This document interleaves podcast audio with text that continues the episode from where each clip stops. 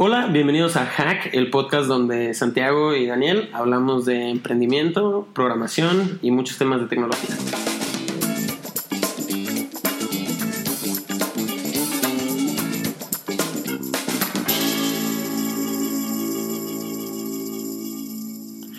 Esta semana, como me imagino casi todos saben, hubo un terremoto, un sismo muy fuerte en la Ciudad de México el martes 19 de septiembre y por lo tanto pues toda la semana estuvimos en alguno u otro formato eh, tratando de ayudar eh, alrededor de este tema del sismo.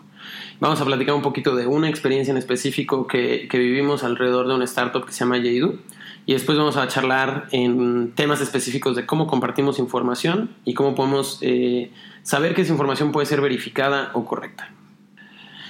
Empecemos. Dan, ¿cómo, ¿cómo estuvo tu semana? Pues ¿Cómo como estás? Comentas con el sismo, pues ha sido una semana muy complicada. El martes cualquier plan que tuviéramos cambió. Eh, fue un día que hubo simulacro en la mañana y después hubo el sismo de de veras y de todos modos aunque hicimos simulacro nos tomó completamente desprevenidos. El- la oficina quedó clausurada, eh, no, hubo, no pudimos regresar hasta ayer.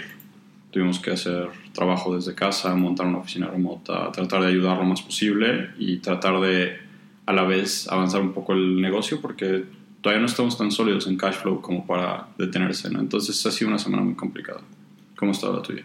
Pues igual, igual el martes nos tocó bastante intenso el, el sismo en la oficina. Eh, definitivamente nos asustó bastante y, tiene un poco de daño interior. Eh, afortunadamente todo lo que hemos podido revisar parece que la estructura está en perfectas condiciones y en los próximos 8 o 10 días vamos a poder este, arreglar todo y poder reactivar operaciones en la oficina de 500. Igual, digo, en los últimos días pues hemos estado como colaborando eh, con toda la familia de 500, primero pues viendo que todo el mundo estuviera bien y después viendo en qué podíamos ayudar.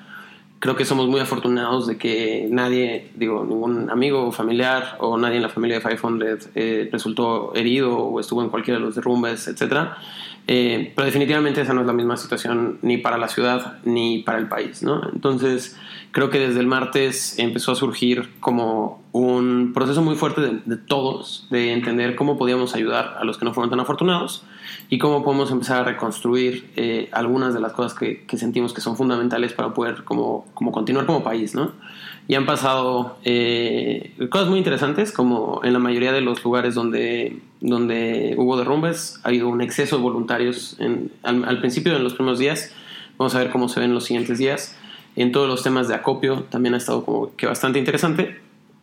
Y justamente como que el primer tema del que queríamos eh, platicar el día de hoy fue pues un poquito lo que hemos podido vivir con un caso en específico que nos ha parecido que han hecho unas cosas bien padres, ¿no?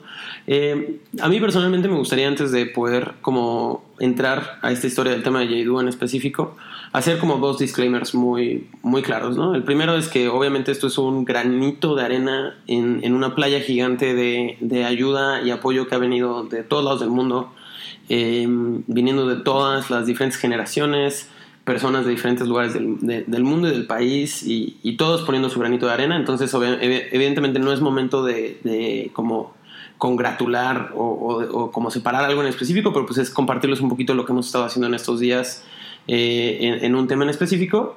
Y digo, y el segundo, obviamente que si van bien estamos hablando de Jaidu y es una empresa del portafolio de 500, lo que sea, en ninguna forma la intención de compartirles esta historia es, es hacer ningún tipo de promoción hacia Jaidu, ¿no? Es más bien como, y de nuevo lo reitero, pues compartirles lo que hemos tenido la, la fortuna de poder vivir en estos últimos tres días. Sí, y creo que una cosa que es muy importante es que todo México se ha unido y todo México está tratando de ayudar.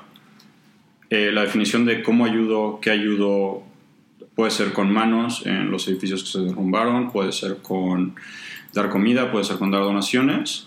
Y ha sido sorprendente cómo toda la gente tiene ganas de ayudar. Toda la gente tiene, fuera de están en shock, todavía hoy en la mañana hubo una alerta sísmica que casi ni se sintió. Mínimo, yo casi no la sentí, pero en el momento en que sonó la alerta sísmica, todos salimos a la calle, todos nos preocupamos.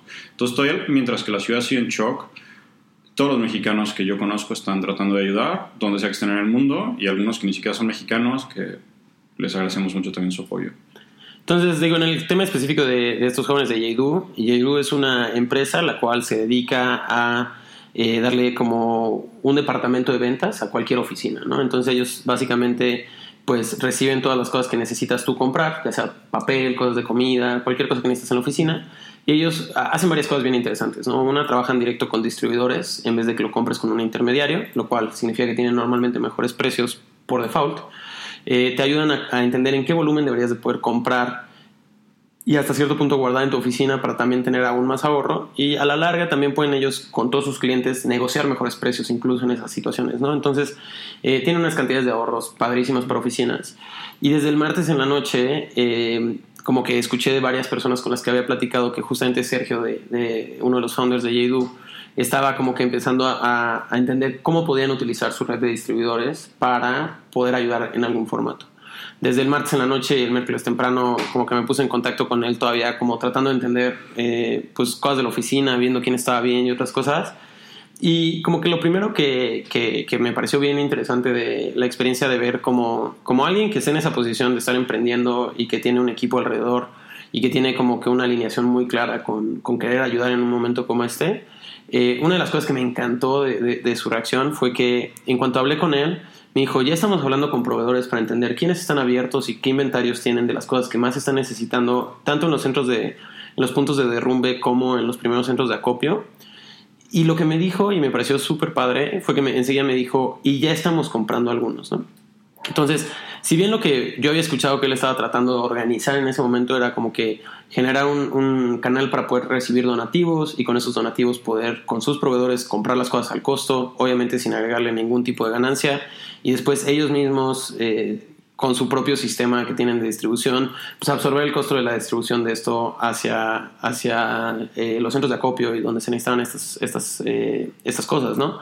Y digo que para mí como que fue sorprendente que antes de crear la plataforma específica, la landing, lo que sea, para poder hacer las donaciones, antes de recibir una sola donación, ya estaban comprando, ¿no? O sea, como que para mí eso fue como que el indicativo de que, de que la manera en la que yo quería ayudar en estos días, eh, en mucho formato, aparte de, digo, evidentemente también fui como voluntario a muchos de estos lugares y tratar de entender cómo podía ayudar en otros formatos, pero este fue como uno de, esos que dije como, wow, quiero estar alrededor de esto porque, porque Sergio trae este drive, ¿no? Y este drive es súper importante eh, y que digo, muchas como otras eh, personas, y ah, es increíble la cantidad de apoyo que ha, habido de muchísimos lados diferentes. Creo que han notado como que esa misma eh, energía en algunas personas y creo que alrededor de eso es donde se han formado unos, unos círculos bien padres, ¿no? un poquito como haciendo el fast forward a, a este sábado, cuando estamos ya unos cuantos días después.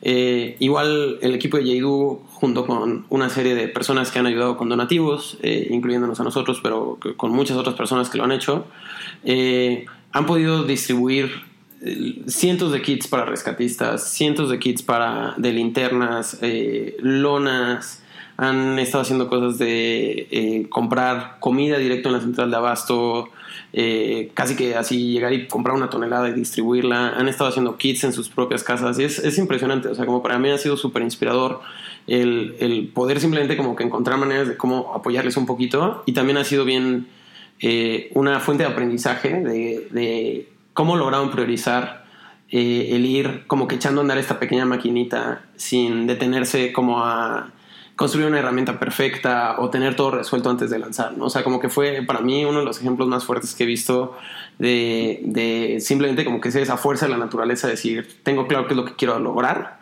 eh, voy a empezar a hacerlo y voy a ir mejorando un poquito el proceso. Eh, me acuerdo que después, Dan, tú te involucraste un poquito eh, en algún formato en entender cómo estaban haciendo la parte de la donación en específico, ¿no? Yo lo que les ha ayudado es que el equipo de camino, pues claramente hacer llamadas con, de nuestros clientes era pues, muy sensible. Entonces, en lo que nos tomó el tiempo de entender qué podíamos hacer y qué no podíamos hacer con nuestros clientes, teníamos cuatro personas que tienen una herramienta que se llama Sendes, que tiene un chat. Entonces, pasé un widget de chat para que lo pusieran en su página. Y empezar a que cualquier persona que tuviera dudas en esa página, empezarles a ayudar. Eh, fue la manera más rápida en la que encontré cómo poner un granito de arena a lo que ellos estaban haciendo. Claramente ellos han hecho 10 veces más de lo que yo he hecho. O más. Eh, o mucho más. Así, la verdad, el esfuerzo que ellos hacen cuando los ves en el chat, la verdad es sorprendente cómo cada hora están en un punto de la ciudad distinto, haciendo cosas distintas. Entregando desde sándwiches, que fue lo primero que tuvieron en mente, creo que esa fue la reacción normal de la gente, hasta palas, picos.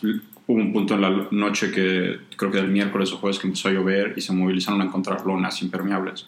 Entonces ellos hicieron cosas muy increíbles con eso y yo les he estado tratando de ayudar un poco con ese qué pasa cuando la gente no puede donar, cuando su tarjeta no pasa. En algún punto implementaron PayPal y nos empezamos a dar cuenta que PayPal tienes que hacer 10 cosas para que tu cuenta pueda hacer transferencias internacionales, pueda recibir cantidades levemente más grandes a mil dólares, que gente en el extranjero se dio cuenta de eso, no sé cómo, pero agradecemos su apoyo.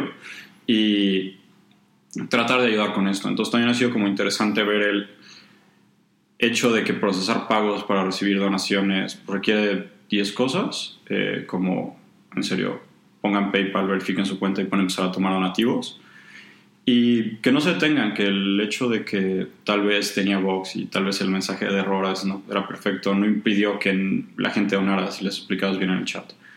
Y fue increíble también como mi equipo en camino, que generalmente tienen llamadas mucho más tranquilas, se motivaron bastante de, ok, estoy tratando de trabajar, me dijeron que venía al trabajo a ayudar a montar la oficina temporal, a mover cosas de una oficina a otra que tuvimos que hacer, y a la vez estaban ayudando a gente a que pudieran donar para que ya pudiera seguir corriendo. Claro. Les voy a leer como unas, un, mensaje así como de ayer en la noche porque creo que refleja mucho como de lo que está pasando internamente en ese equipo y, lo padre que ha sido ser eh, pues al menos parte de estos chats y de poder como contribuir en esto que están haciendo ellos, ¿no? Eh, por ejemplo, ayer a las 10.47 de la noche escribió Sergio en el chat, eh, ya vamos de regreso, nos dimos cuenta de que muchos de los pueblos de Morelos han recibido bastante ayuda y nos enfocamos en dos que habían recibido menos, Guayapán y Totolapan. En vez de dejarlo en los centros de acopio, decidimos dejarlos en albergues donde están apoyando a las familias que recientemente han sido desalojadas.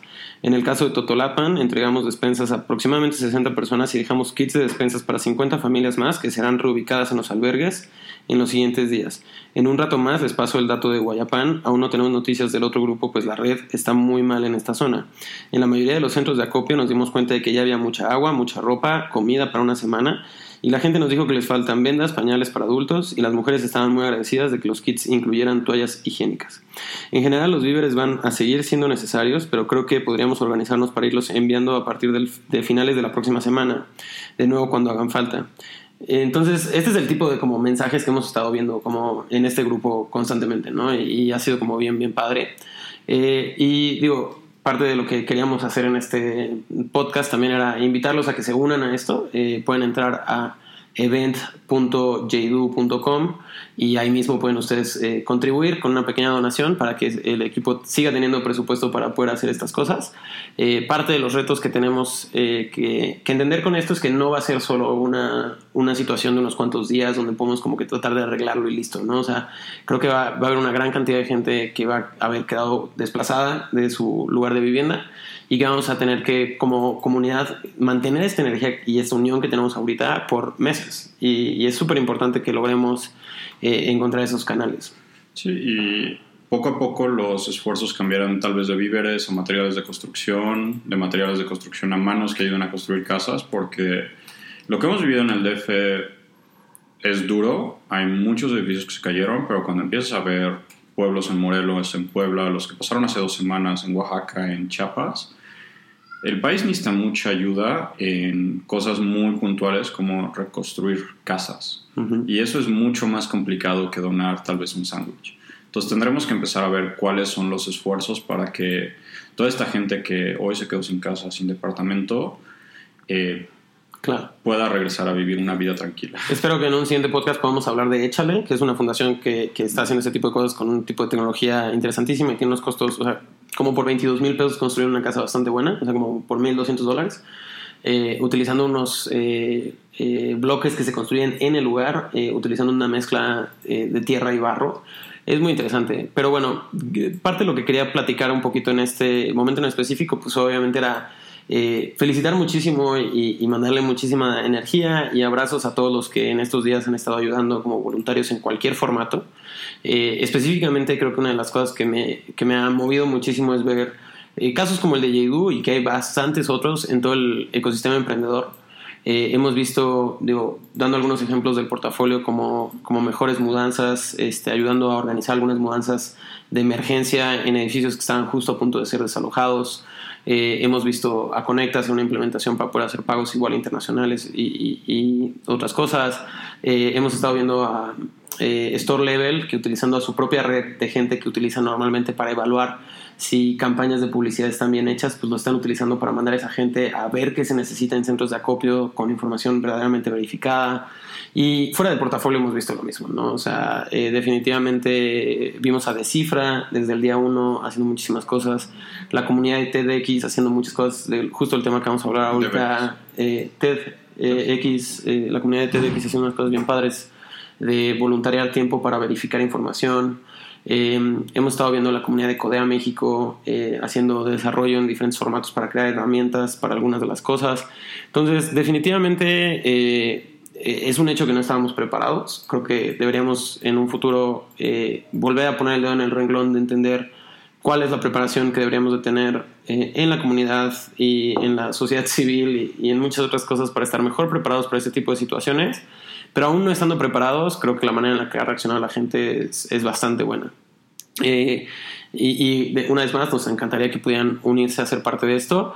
Y si ustedes están haciendo cualquier otra cosa en la cual creen que nosotros podemos ayudar desde la red de 500, Daniel, Santiago o la comunidad de emprendimiento, lo que sea que se les ocurra que podamos ayudar, por favor díganos. En verdad creo que hay, hay una red bastante padre de gente que está buscando más eh, maneras de ayudar y nos encantaría ser parte de cualquier otra cosa que estén haciendo ustedes. Em, igual si quieren ayudar y tienen como, como ideas claras de cómo ayudar, pero no saben dónde, eh, igual contáctenos. Hemos estado en contacto con mucha gente en estos días que seguro los podemos como que apuntar hacia el lugar correcto. Em, habiendo dicho todo esto, creo que sería interesante también platicar del segundo tema que está también muy relacionado y que también es muy importante y que probablemente es más como un debate eh, a largo plazo y no una propuesta clara, pero eh, creo que el otro tema del que queríamos platicar hoy es de lo difícil que es en este tipo de situaciones eh, confiar en la información que se está compartiendo en redes.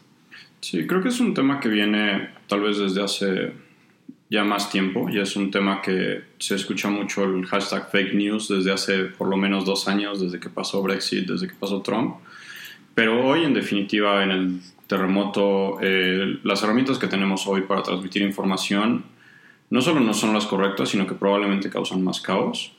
En muchos casos, medios que les confiamos mucho, que creemos que han apoyado un montón, como el de Forma, se empezó a compartir que se necesitaban centros de acopio. Y para, antes de mandar eso, pues mandábamos gente en bicicleta para verificar si eso era cierto o no. Y en muchos casos los centros de acopio ni siquiera tenían idea de cómo había salido esa información. Y eso no quiere decir que la gente de forma esté mal o bien, sino que realmente las herramientas hoy en día pues, no es tan bien preparadas para, ni siquiera para un caso como este, tal vez ni siquiera para el día a día, pero que sí como comunidad de tecnología, comunidad de emprendimiento, comunidad de desarrollo, tenemos que empezar a ponernos muy claro qué estamos haciendo para transmitir información de una manera correcta. A mí me recuerda mucho una plática de Jack eh, Cont, que es uno de los creadores de Patreon y un artista bastante bueno que él habla mucho de cómo Patreon es de las nuevas herramientas, porque la industria anterior de música tuvo 100 años y a principios de los 2000 se rompió. Y ese rompimiento hizo que tardaran 10 años empezar los artistas de nuevo a tener herramientas para monetizar de manera coherente su, su arte.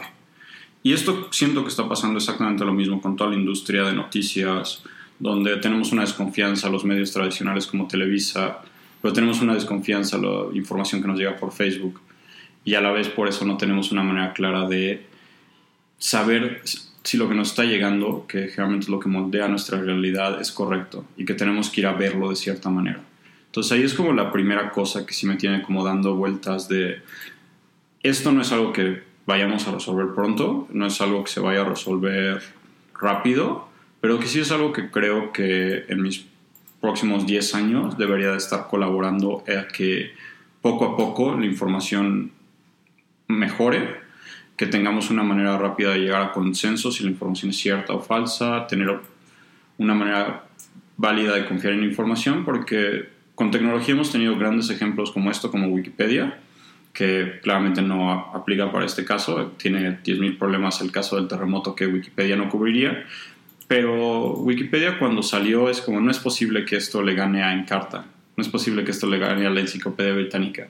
Y después un esfuerzo ligeramente descentralizado, logró tener una gran compendio de información. Entonces, ¿cómo podemos tal vez basarnos en algún ejemplo como Wikipedia para, en este caso de sismos, tomar información válida, que tal vez también tienes el problema de que tiene que ser real time, lo cual le agrega un nivel, por lo menos un orden de magnitud de complejidad y después si tomas en cuenta que la información caduca, le agregas otro número, otro orden de complejidad y sí va a ser un problema complicado de resolver, pero tenemos que empezar a resolverlo pronto y a platicar de eso en muchas reuniones.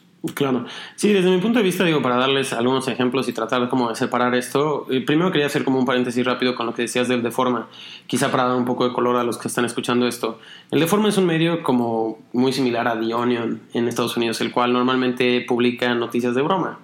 Y pues porque son noticias que pues, son de broma, son falsas. Eh, normalmente pues tienen muchísimo volumen. Y Jacobo, uno de sus fundadores, es, es, una persona que ha entendido ese modelo, lo, lo, lo hacen muy bien y es contenido súper valioso que a través de la sátira pues nos ayuda a, de alguna u otra manera como que pues reírnos de la misma realidad, ¿no? Lo cual con la cultura mexicana va perfecto. Y justamente en estos días con el terremoto hicieron algo que nunca habían hecho, que fue por primera vez eh, utilizar todos los recursos que tienen de redacción y de, y de información y su canal, obviamente, de comunicación, para hacer información de de veras. Y yo les aplaudo muchísimo por haber hecho eso. Y, y justo digo, los usas como ejemplo porque fueron el que mejor hizo su chamba. Sí, es sorprendente ¿no? cómo le, en mi manera de ver la situación, el de forma fue la mejor fuente de información que tuve lo que hicieron también con el tema de donativos, donde ellos donaron primero 50 mil pesos a la Cruz Roja y después a los topos y viralizaron como fue en algún punto el Ice Bucket Challenge de que los demás medios donaran esa misma cantidad. Y lograron hacer cosas increíbles esta semana, la verdad hay que aplaudirles mucho lo que hicieron.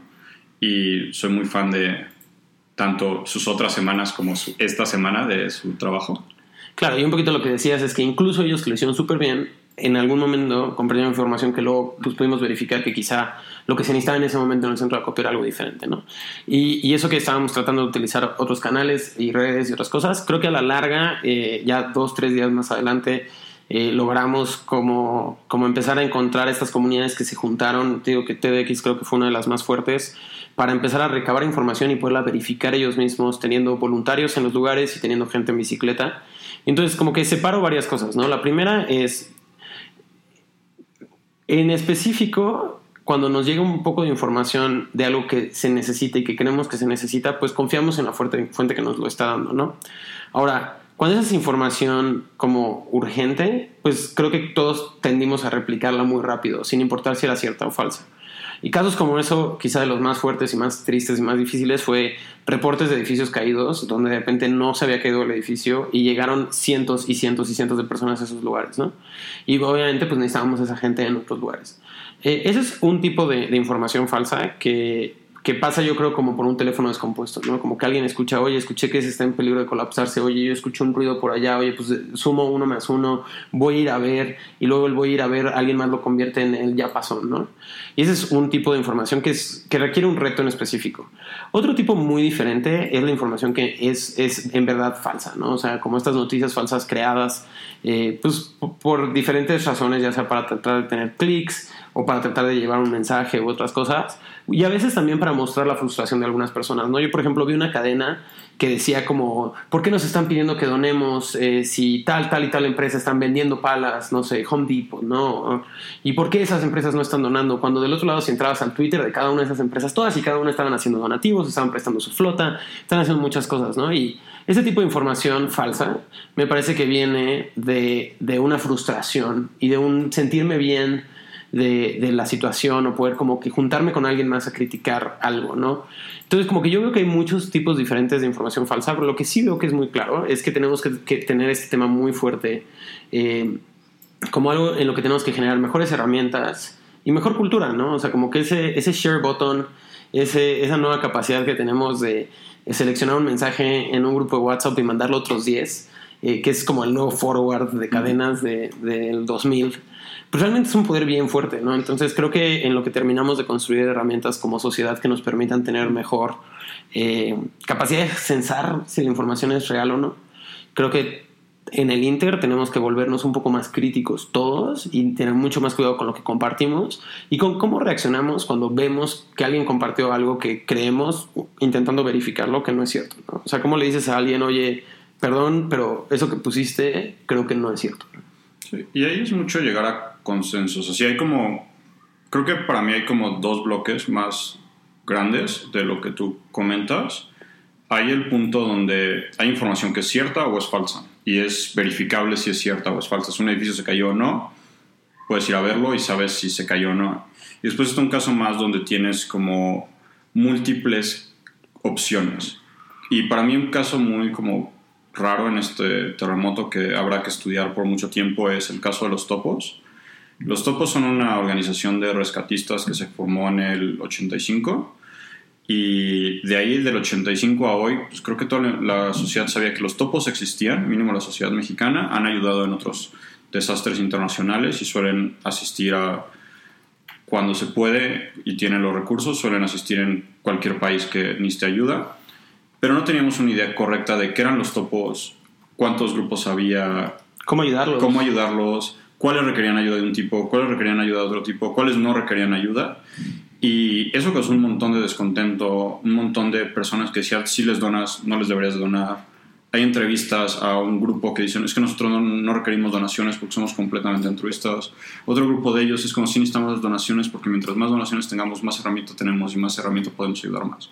Entonces es bien complicado como ese tema de, ok, no es blanco o negro, sino hay tonalidades de gris y poder transmitir esa información donde, ok, hay cinco grupos, este sí requiere información, este no requiere, bla, bla, que tenemos que ser mucho mejores transmitiendo ese tipo de información, también será un problema serio. Entonces, todo este tema de información para mí, mínimo me gustaría como tenerlo como muy claro que estamos fallando en tanto como cultura, como sociedad, como herramientas, como desarrolladores, como todo lo, llevamos creo que 50 años de teoría informática, de transmisión de información, hay una teoría de eso, que no se está aplicando al común de la gente y que las herramientas de hoy solo están causando todo lo contrario. Entonces sí me gustaría como que poco a poco empecemos a hablar de esto y empecemos a mejorar pues, nuestra cultura y nuestras herramientas.